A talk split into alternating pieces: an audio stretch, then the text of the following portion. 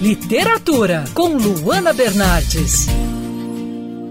Uma investigação junto com o detetive mais famoso do mundo.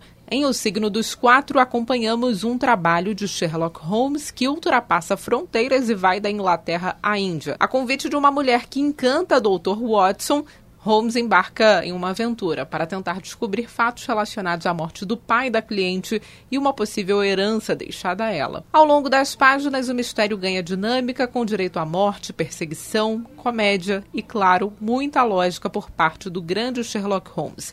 A leitura é breve, o livro é curto, mas a história é bem conectada. Essa é a segunda história em que Holmes aparece.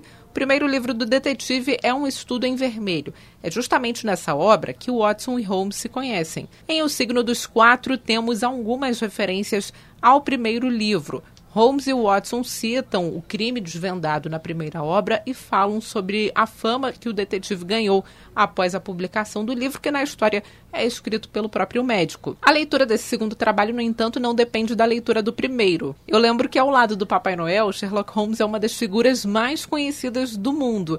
Agora, os amantes de Arthur Conan Doyle, que me perdoem, mas entre os detetives literários, eu ainda prefiro o querido Hercule Poirot, da rainha do crime Agatha Christie.